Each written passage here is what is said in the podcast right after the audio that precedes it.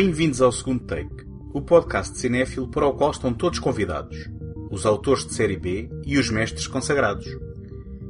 O meu nome é António Araújo e neste episódio exploramos dois títulos em que as adaptações da obra de Stephen King não correram particularmente bem. Potência Máxima, o filme de 1986 realizado pelo próprio autor, farto dos títulos baseados na sua obra que considerava menores, e O Caçador de Sonhos, um inesperado trambolhão em 2003 pelo aclamado Lawrence Kasdan. Este episódio é apoiado pela Take Cinema Magazine. Em take.com.pt encontram críticas, artigos, passatempos, trailers e todos os números editados da revista.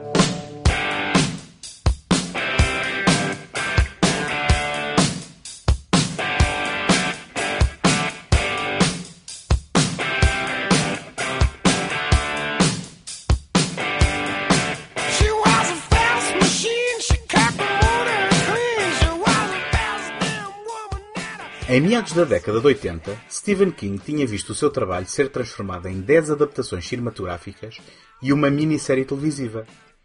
Independentemente da qualidade ou do sucesso destas obras, e podem-se contar neste conjunto títulos de qualidade bastante variável, o próprio autor, ao princípio apoiante incondicional de cada projeto, acabava por criticar mais tarde aqueles que se afastavam em demasia do seu texto original.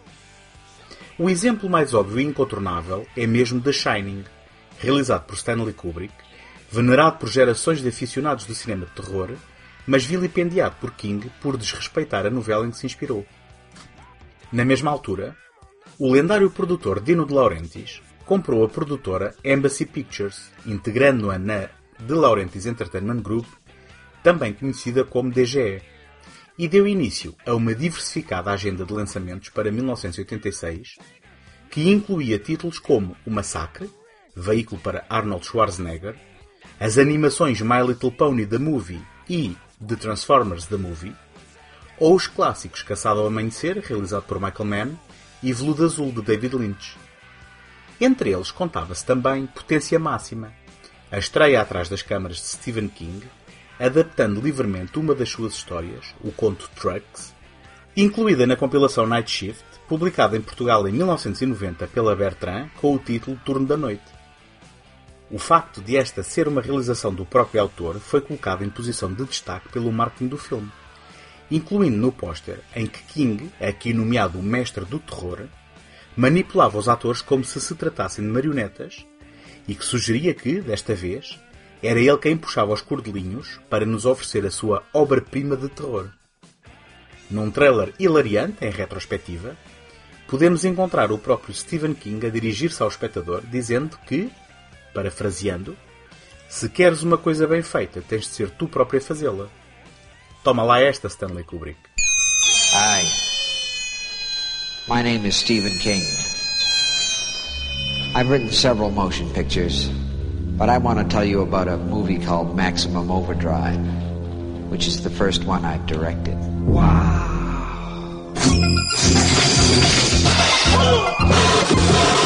in the dickens is going on around here? A lot of people have directed Stephen King novels and stories. And I finally decided if you want something done right, you ought to do it yourself. And who was driving it? I don't know. Curtis! It's coming after us! It was my first picture as a director. And you know something? I sort of enjoyed it. Depois de um texto no ecrã nos informar que o planeta Terra entrou na zona de influência da cauda de um cometa, estranhas ocorrências começam a tomar lugar. Aparentemente, toda a maquinaria elétrica começa a revelar sinais de vida própria e tendências homicidas. Bom, homicidas e não só. Por exemplo, numa das cenas iniciais, que estabelecem logo o tom paródico do filme, o próprio King, num breve cameo, é insultado por uma máquina multibanco. Outros eventos são mais mortíferos, tais como uma ponte levadiça que se ergue com viaturas no seu tabuleiro, provocando mortes e feridos numa sequência mal encenada e pior editada. Depois de tomarmos consciência deste fenómeno, que parece ser à escala global, a história foca-se em duas ou três linhas narrativas que vão convergir para uma estação de serviço de caminhões no estado da Carolina do Norte. Aqui destaca-se Bill Robinson, interpretado por Emílio Esteves, o ator que de Laurentiis impôs a King, depois de este ter solicitado Bruce Springsteen para o papel. Bill vai revelar-se como o líder do grupo de humanos que se vê encurralado por um conjunto de caminhões sencientes, liderados por um famoso veículo pesado com uma máscara do Duende Verde, arqui-inimigo do Homem-Aranha, na frente da cabina do trator. No resto do elenco, os nomes mais sonantes são os do veterano ator Pat Hingle, como o irrascível patrão Bubba Hendershot, e Yardley Smith, atualmente mais conhecida por ser a voz de Lisa Simpson, na adorada série de animação, aqui num papel de suposto alívio cômico, mas de efetivo efeito contrário. Hey, those eggs coming Pony Express or what?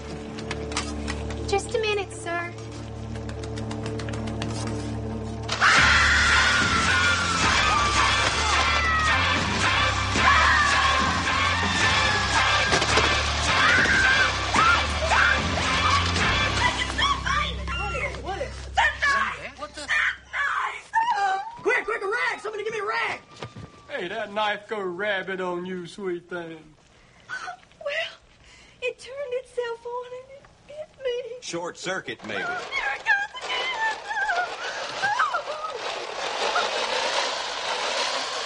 It's hot. It's going again. Still going. Look at that sucker. Nail it. Se a minha sinopse dá a impressão de esta ser uma história ridícula, sem ponto de terror ou suspense, então missão cumprida. Potência Máxima é um filme ridículo, sem ponta de terror ou suspense. Resta saber se o seu tom é propositado ou acidental. Dados os factos que se conhecem sobre esta produção, desconfio que esta última é a hipótese mais provável. Comecemos pela banda sonora.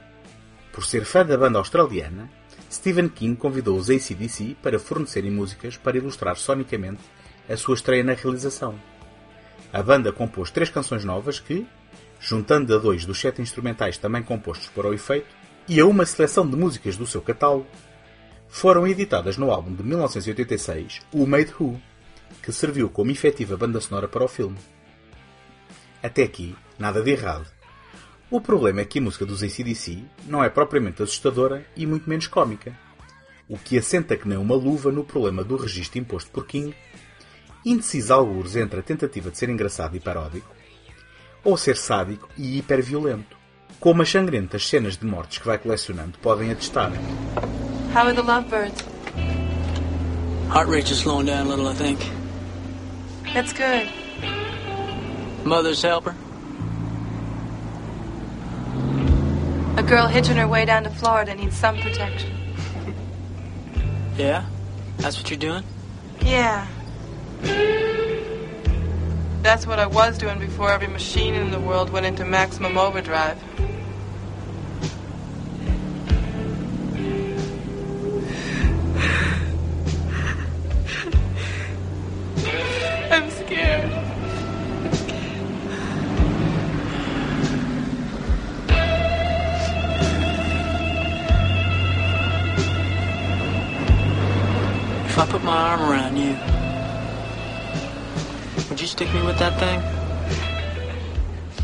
Quem atualmente defenda a posição que este é um filme de culto, um azeiteiro prazer culpado com consciência do ridículo da sua premissa e do amadorismo da sua execução.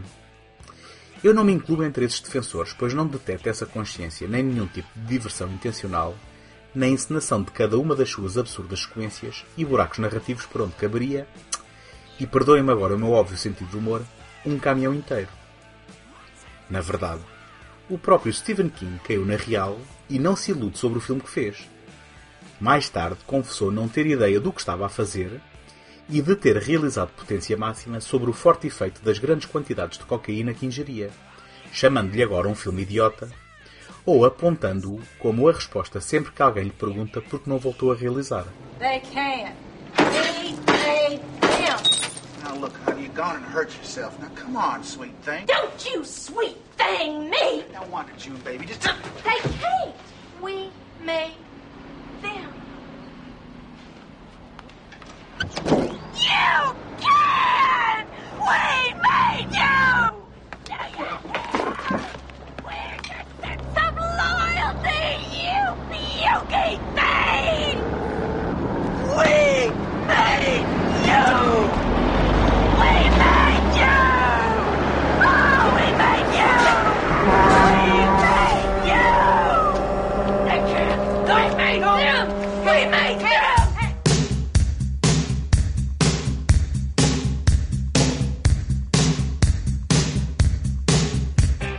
potência máxima é, no limite, um conto de caução. Um exemplo do resultado do ego inchado e da ubris de um autor no topo do mundo, que julga que todas as palavras que escreve são pérolas imprescindíveis de um tesouro milionário. Mas o cinema não se limita a ser uma tradução para imagem e som do que está escrito no papel. É um meio diferente, que respira outro ritmo e fala outra linguagem, e que, quando decide adaptar grandes obras literárias, por vezes usa o material como ponto de partida para moldá-lo e chegar a outros sítios que não a cabeça de quem os escreveu originalmente.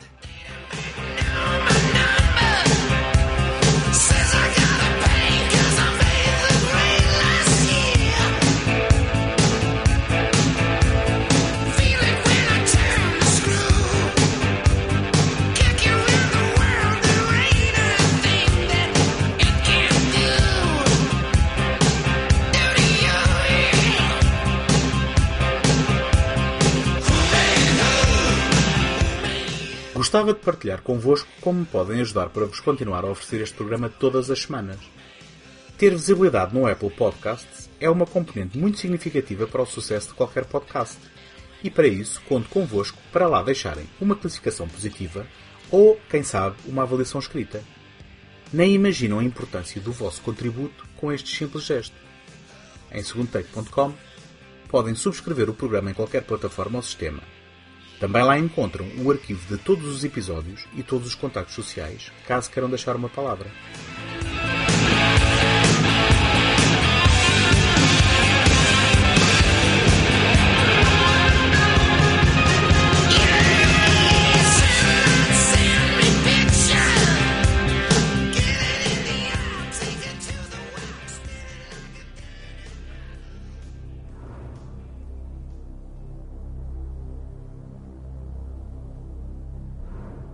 Nem só de inépcia e falta de experiência atrás das câmaras se fazem adaptações falhadas da obra de Stephen King. Em 2003, surgiu o intrigante trailer para um novo filme baseado em Dreamcatcher, publicado em Portugal pela Círculo de Leitores nesse mesmo ano, com o título O Caçador de Sonhos. Lawrence Kasdan, conceituado argumentista envolvido na definição das sagas Star Wars e Indiana Jones, e realizador de direito próprio de aclamados títulos como Noites Escaldantes e Amigos de Alex, aparecia acreditado na realização e na escrita do argumento em parceria com outro gigante da atividade, William Goldman, que conta no currículo com os argumentos de filmes como Dois Homens e um Destino, Os Homens do Presidente ou A Princesa Prometida. Goldman tinha já adaptado outros dois textos de King, Misery, o capítulo final, e Corações na Atlântida, e tinha dado início à adaptação de O Caçador de Sonhos. Segundo Kasdan, quando pegou na versão de Goldman, este tinha deixado muitos pormenores do recheado romance de fora. E terá sido Kasdan quem voltou a integrar elementos de maior desafio para a adaptação cinematográfica. Dreamcatcher foi o livro que Stephen King escreveu na ressaca de um acidente ocorrido em 1999, ano em que foi atropelado por um automóvel e sofreu graves lesões, incluindo fraturas na perna direita de tal forma que esteve perto de haver amputada impedido de estar sentado por longos períodos de tempo em frente ao computador, escreveu o romance à mão e incluiu a experiência do atropelamento na narrativa. Mais tarde viria a afirmar não ser fã do romance, que terá sido escrito sob a influência de fortes analgésicos.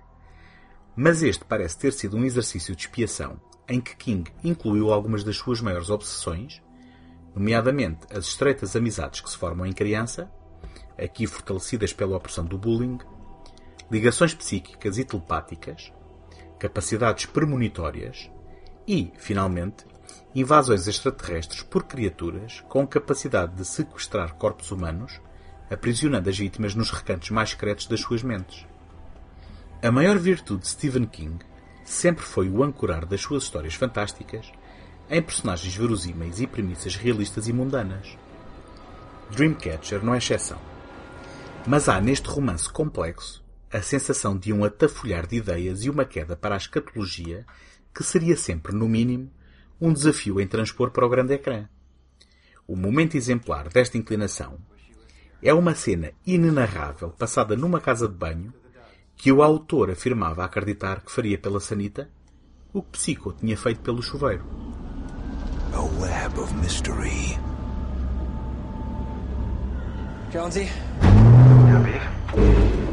You be careful. Be careful of what?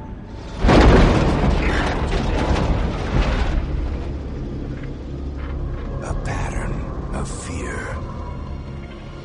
And where are they all going? It's not where they're going that worries me. It's what are they running away from? Form the design of an alien invasion. Thomas Jane, Jason Lee, Damian Lewis e Timothy Oliphant são Henry, Beaver, Jonesy e Pete, quatro amigos de longa data que se reúnem anualmente numa cabana para umas férias de caça nos gelados bosques do Maine. A uni-los está uma ligação psíquica e telepática, aparentemente transmitida quando eram crianças por Duddits, um irreconhecível Donnie Wahlberg a interpretar a versão adulta de um miúdo com dificuldades mentais que os quatro amigos salvaram da humilhação às mãos de um grupo de bullies. Mas desta vez, num local não muito longe da cabana, despenhou-se uma nave alienígena, o que provoca imediatamente uma quarentena comandada pelo implacável Coronel Abraham Curtis, um raro papel de vilão de Morgan Freeman, que, com a ajuda de Owen Underhill, um Tom Sizemore sempre desconfortável no papel, pretende dizimar eficientemente a ameaça. Henry e Pete têm um acidente de automóvel na volta de comprar mantimentos, enquanto que Beaver e Jonesy dão abrigo a um desconhecido que encontram perdido. Flatulento e com marcas na cara, refugia-se na casa de banho. Quando Beaver e Jonesy arrombam a porta para ajudar o homem, deparam-se com um espetáculo sanguinário e uma criatura deslizante aparentada a uma lampreia que parece responder a uma outra criatura de maior dimensão que acaba por possuir o corpo de Jonesy numa tentativa de usar a sua aparência humana para escapar à quarentena e contaminar as reservas de água locais. Hello?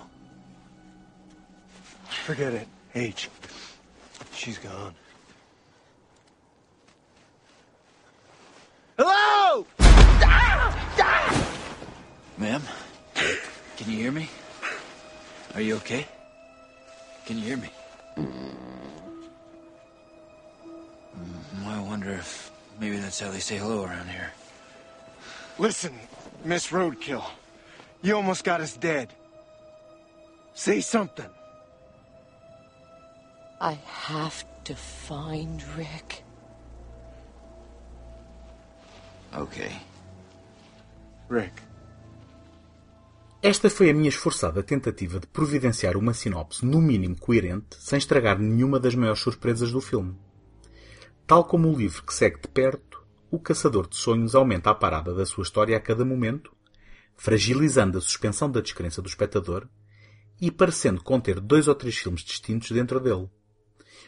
O seu maior pecado é mesmo a fidelidade ao texto original que Kazan parece ter encarado como um desafio, mas que acabou por ser um tiro que lhe saiu pela culatra. Por vezes, o que é assustador no papel não o é no ecrã, e o que é já de si ridículo no texto escrito dificilmente será mais do que isso no cinema.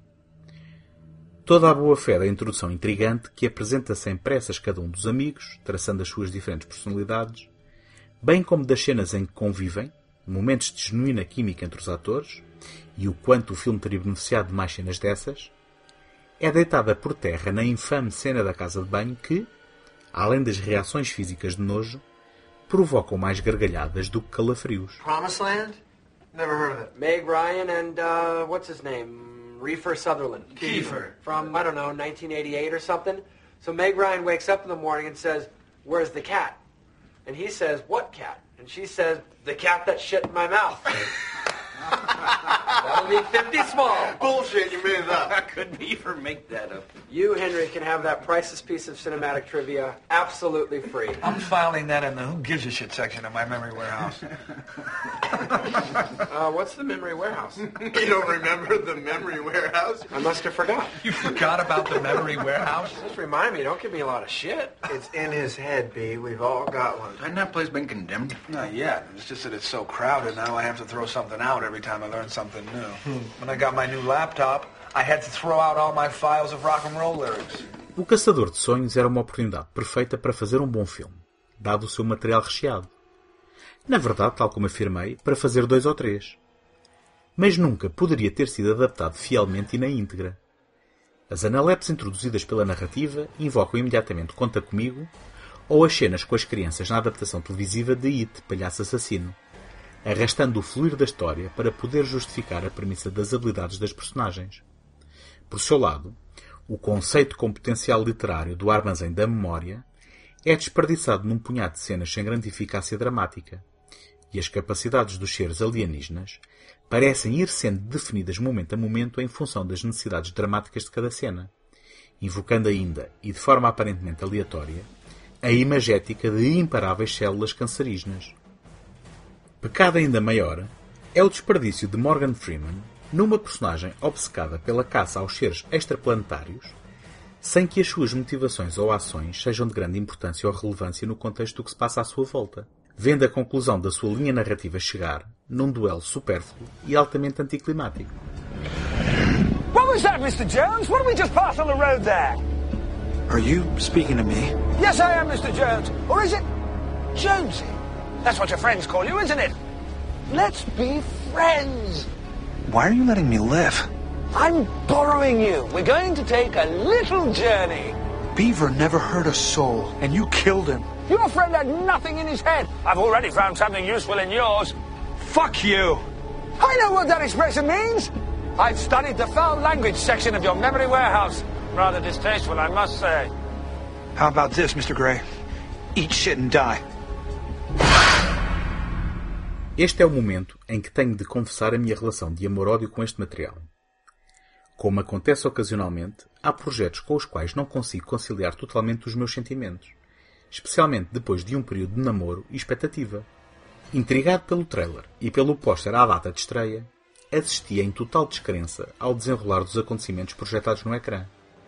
Inconformado, procurei no livro de King a chave para tal acidente, mas desiludido, constatei que já aí residiam todos os problemas desta história ambiciosa, escrita, sei-o agora, com o espírito abalado e o corpo toldado pela dor. Não pretendo com este episódio apontar que o rei vai nu ou que o santo tem pés de barro.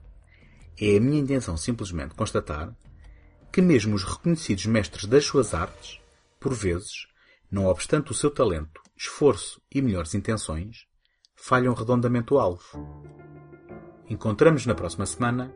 Até lá, boas fitas.